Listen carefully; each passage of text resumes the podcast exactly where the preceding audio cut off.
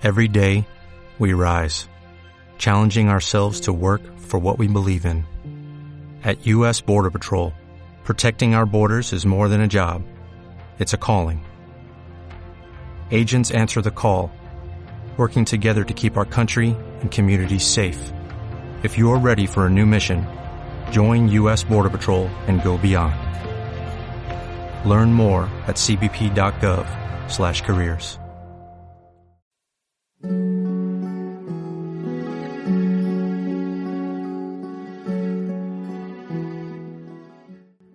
Bienvenidos a Torre Negra.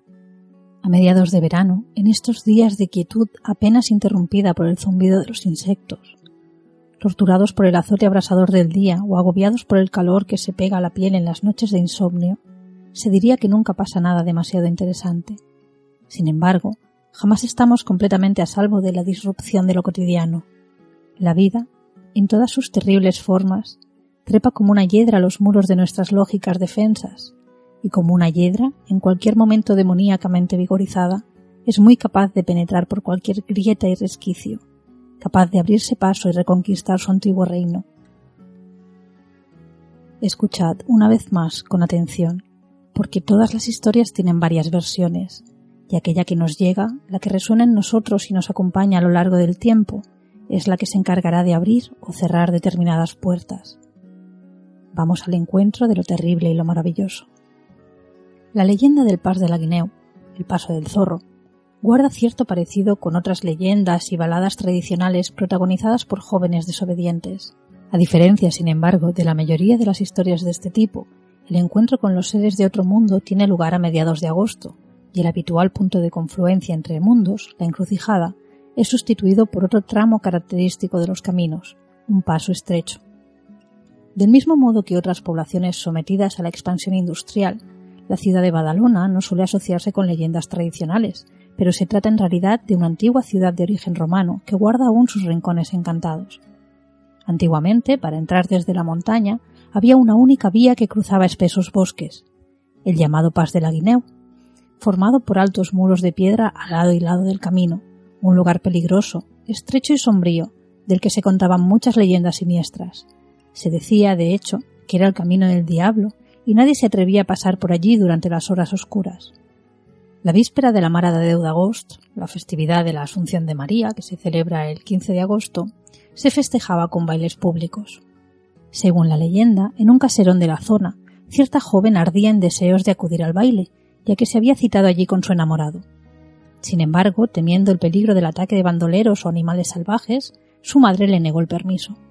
Se enzarzaron entonces en una discusión. La madre la bofeteó y ella, llena de odio, le gritó Iré al baile así tenga que ir sola o acompañada del maligno. Resuelta a cumplir su voluntad, cuando la familia se retiró a dormir, la joven se levantó de la cama, se engalanó para el baile y escapó decidida por una ventana. A medida que se adentraba en el camino, sin embargo, le asaltaron las dudas. Le parecía ver a cada instante seres infernales rodeándolo y oír pasos que la seguían. Temiendo la maldad de su propio juramento, quiso desandar el camino recorrido y hallarse de nuevo segura en casa, pero se había alejado ya demasiado. Su imaginación desbordada convertía en monstruos a los mismos árboles. Al llegar al pas de la Guineu, pudo ver con nitidez cómo una figura imponente se acercaba a ella, y surgiendo de la oscuridad, un elegante caballero le ofreció el brazo para acompañarla en el camino. Por encima del educado gesto, los ojos del misterioso acompañante eran como brasas encendidas, y clavaban en los de la joven la misma mirada del gavilán que observa la presa. Paralizada por el espanto, no pudo ni siquiera gritar, pero se oyó entonces la voz del campanario e invocó la protección de la Virgen María. En aquel momento desapareció del camino el oscuro ser, sin embargo, se cuenta que la horrible visión arraigó en el corazón de la joven, doblegando sus fuerzas, hasta terminar con su vida poco después de aquel encuentro. En otras versiones, ante la negativa paterna, la joven no realiza ningún juramento sacrílego y se va a dormir, pero bien entrada la noche, un apuesto joven llega a su balcón y la convence de escapar al baile. Al llegar al pas de la Guineo, el mozo se transforma en el diablo y ella muere allí mismo del espanto que esto le produce. Eso es lo que se cuenta. Y sin embargo, todos aquí en la torre tenemos cierta idea acerca del afortunado baile al que en realidad llegó aquella joven atrevida, del brazo de su misterioso acompañante Todos aquí intuimos que a esta historia le falta al menos un capítulo. ¿Cuál es el secreto de los cuentos? Los cuentos están hechos para desafiar los límites del tiempo y la geografía. Sobreviven a lo largo de incontables generaciones, adaptando sus formas con tal de agradar a los anfitriones que les dan morada y que llegan a considerarlos parte de su familia, pues creen que abraza sus espíritus y les pertenece. Sin embargo, el cuento no es de nadie, es un eterno extraño, porque pertenece al mundo, y sigue siempre su viaje dejando una parte de sí en cada huella trazada. El cuento es un espejo de palabras, antiguo como el reflejo de la luna sobre las aguas e igualmente ambiguo. Puede bajar el cielo a la tierra, o devenir un sendero a las profundidades. Puede mostrarnos lo que somos y lo que no somos, lo que fuimos o podemos llegar a ser. Como una puerta, puede señalar un límite o invitarnos a cruzar al otro lado. En sus cartas, el gran poeta Rilke hablaba del misterio del amor y la reproducción en los siguientes términos. No se deje engañar por lo que aparezca en la superficie. En las profundidades es donde todo se vuelve ley, y aquellos que vivan falsa y torpemente ese misterio, que son muchísimos, solo para sí mismos lo pierden, pues con todo lo retransmiten como un mensaje cerrado, sin llegar a conocerlo. Tampoco debe desconcertarse ante la multiplicidad de los nombres, ni ante la complejidad de las cosas. Algo parecido sucede con los cuentos, leyendas y canciones. A través de sus múltiples estratos, acumulan mundos de significado con pleno sentido para los receptores que se nutren de ellos. El cuento es un engaño que revela la verdad, y en su oculto corazón brilla la madre de los fuegos. Generación tras generación, guardando bien el decoro y las apariencias, los cuentos se revisten de consejos sensatos e incluso de advertencias moralizantes. Auténticos maestros en el arte de sugerir una cosa afirmando todo lo contrario. ¿Quién es ese diablo de los cuentos? El chivo expiatorio por excelencia, culpado de todos los males por su simple presencia. En la leyenda del Paz de la Guineo, como en muchas otras narraciones populares, es la encarnación de la desobediencia, de su deseo, su realización y su supuesto castigo. ¿Qué tan terrible puede ser el deseo de ir a un baile? El anhelo del gozo, de la celebración, de la reunión a la que somos llamados, lejos de los muros de nuestra cotidianidad, se presenta como un terrible pecado cuando se invocan las pesadas cadenas de la prudencia. Es mejor que no salgas, quién sabe lo que podría pasar. Es mejor que no salgas del camino marcado, así es más seguro. Pero el llamado no puede ignorarse. No viene de fuera, sino de dentro. Y así, es posible que no mueras a causa del encuentro con alguno de los variados peligros que acechan a los caminantes, sino simplemente languideciendo hasta extinguir tu aliento en el estéril encierro de la normatividad. ¿Quién, entre los que aprecian su vida, podría no rebelarse ante esta expectativa? Cuidado con las palabras, cuidado con lo que deseas, cuidado con tu poder. Lo más prudente es, por supuesto, dejarlo en manos de otros. Escapa a escondidas, mientras todos duermen, por el balcón, por la ventana, por cualquier hueco. Es posible que alguien venga por ti.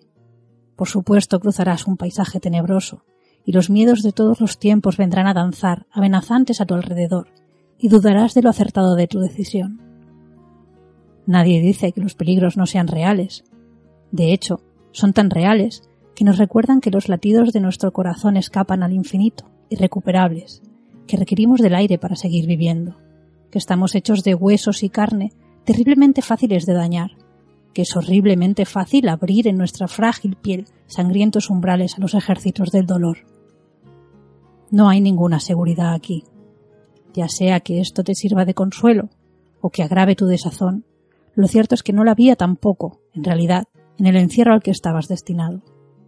Todo lo que creías saber empieza a deshilacharse de tal manera que nunca podrá ser recompuesto en la misma forma. Por eso es tarde para volver atrás.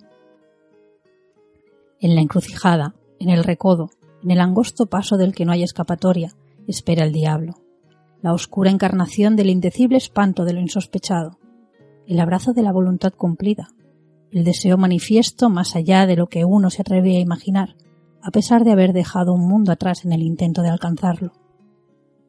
¿Podrás soportarlo? ¿Añorarás ante esta verdad derramada ante tus ojos como un sol resplandeciente la confortable ficción del encierro? En ese antiguo mundo abandonado, aun cuando regreses con la luz del alba y el rostro refrescado por el rocío, se dirá que has muerto. De casa en casa, de generación en generación, se contará que recibiste el justo castigo por tu atrevimiento, que eso es lo que sucede con los hijos desobedientes. De ti depende creerlo o no. Si ese es vuestro deseo, tarde o temprano nos reencontraremos. Hasta entonces, como siempre, mis mejores deseos os acompañan.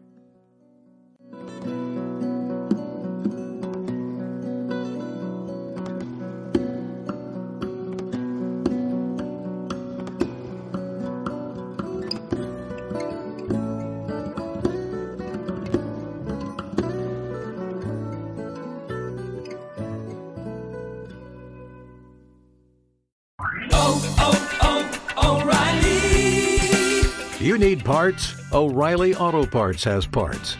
Need them fast? We've got fast. No matter what you need, we have thousands of professional parts people doing their part to make sure you have it.